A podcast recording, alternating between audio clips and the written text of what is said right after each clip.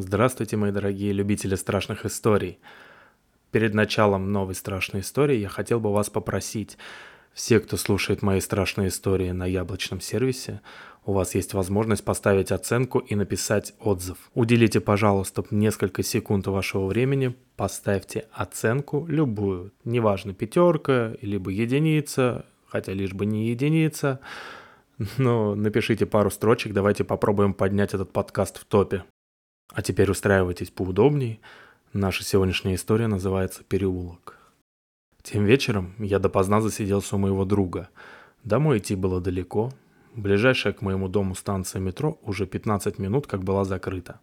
А до закрытия второй близкой, но не ближайшей, оставалось полчаса. Так что пришлось залпом выпить оставшийся чай и собираться. Лишь бы не пришлось идти до дома пешком в пол первого ночи. «Слушай, Пока не ушел, захвати мусор, а то мне так лень. Да иди ты, сам вынесешь. А если я тебе сотку дам? Ну, ну за сотку тогда давай свой мусор, сказал я, приободрившись. Ну вот, совсем другое дело. Спускаясь по темной лестнице с уже давно протухшей рыбы в пакете, я надеялся не опоздать на станцию и спотыкался почти каждые 5-6 ступенек. Старая вахтерша у входа что-то противно выкрикнула мне вслед, но я не расслышал и выбежал вон из подъезда. Желтый фонарь ярким светом ударил мне прямо в лицо, ослепив меня. Мои глаза сразу привыкли к ночному городу, и я направился к мусорным бакам, стоявшим практически напротив дома, в котором жил мой друг. С радостью в душе за легкие деньги я двинулся в направлении ближайшего метро. К моему счастью, оно еще не было закрыто.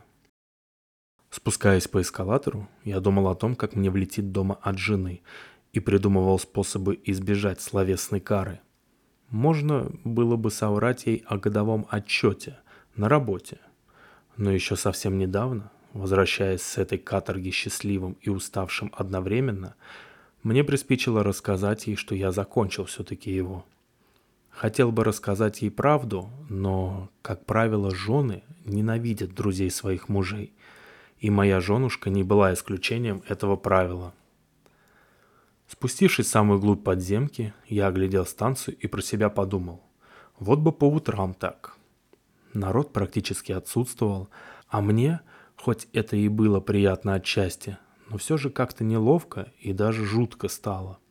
Я дождался первого поезда и с облегчением вошел в него. Народ в поезде со временем редел, и вскоре из всех людей, наполнявших вагон, Остались только двое. Я и какой-то тощий мужчина на другом конце вагона. Я чувствовал, что если он выйдет в скором времени, то, вероятно, на меня опять нападет жуть. Спасибо фильмам ужасов. В итоге мы оба вышли на одной и той же станции.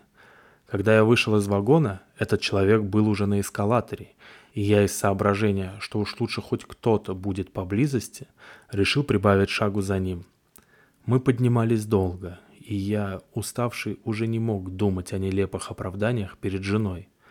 Вот и выход. Еще немного, и я буду дома. Надо пойти быстрее, иначе и правда попадет, подумал я про себя на выходе из метро. Набрав полную грудь свежего воздуха, я двинулся по направлению к своему дому. Мой спутник был уже далеко и завернул за угол. Мне тоже надо было заворачивать туда же. Наверняка этот человек подумает, что я его преследую.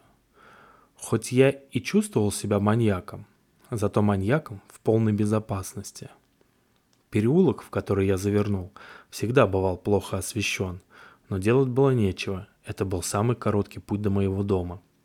На середине переулка мой спутник замедлил шаг. Я, сделав вывод, что он испугался преследования и решил пропустить меня вперед, прибавил шагу. Вот что странно было в тот момент. Короткий переулок казался каким-то слишком длинным, а низкие здания рядом тоже казались чересчур высокими. Но что это нужный мне переулок, в этом у меня не было ни малейшего сомнения. Красная дверь с колокольчиком, окошко, усеянное цветами, огромная куча мусора, развалившаяся на полдороги, глубокая трещина на старом асфальте — все это говорило о том, что я завернул верно. Мужчина впереди стал идти очень медленно, и я не своего сбавлял шага. То есть сосед шел медленно, а я быстро, однако мы никак не могли приблизиться друг к другу. Казалось, что с каждым моим шагом выход из переулка становится все дальше. Меня охватил страх, и я решил побежать. Но тут мужчина остановился, и я остановился вместе с ним. Мы стояли так с полминуты, и это время тоже показалось мне каким-то растянутым и слишком долгим.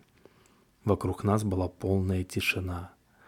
Потом он начал двигаться в мою сторону, и я попятился. Сделав несколько шагов в мою сторону, мужчина остановился. Достал маленький складной нож из кармана и резким движением перерезал себе горло. Лужа красной жидкости растеклась по старому асфальту. Я подбежал к мужчине, не веря в то, что случилось на моих глазах. Он смотрел на меня пустыми, измученными болезненными глазами. Истекая кровью, он почему-то не умирал. «Убей меня!» Прохрипел он еле-еле через силу. «Убей!» Пожалуйста, прошу. Казалось, что он не мог умереть без моей помощи. Как зачарованный, я опустился на колени, взял нож, лежавший около его ног, и сделал второй надрез на шее.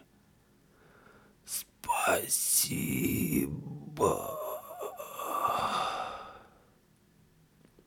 Прохрипел мой таинственный спутник и закрыл глаза. Как во сне я потащил его к выходу из переулка, надеясь, что кто-нибудь поможет, но переулок так и не кончался. Мне пришлось оставить его и идти дальше одному. Я шел, уже не понимая куда и зачем, пока шум приближающегося поезда не вырвал меня из прострации. Я стоял в безлюдной станции метро. И поезд был на подходе. Двери вагона открылись, и я зашел в вагон. На другом конце вагона в одиночестве сидел человек и ждал своей станции. Конец. Подпишитесь, пожалуйста, на данный подкаст. И до новых и удивительных встреч. Пока-пока.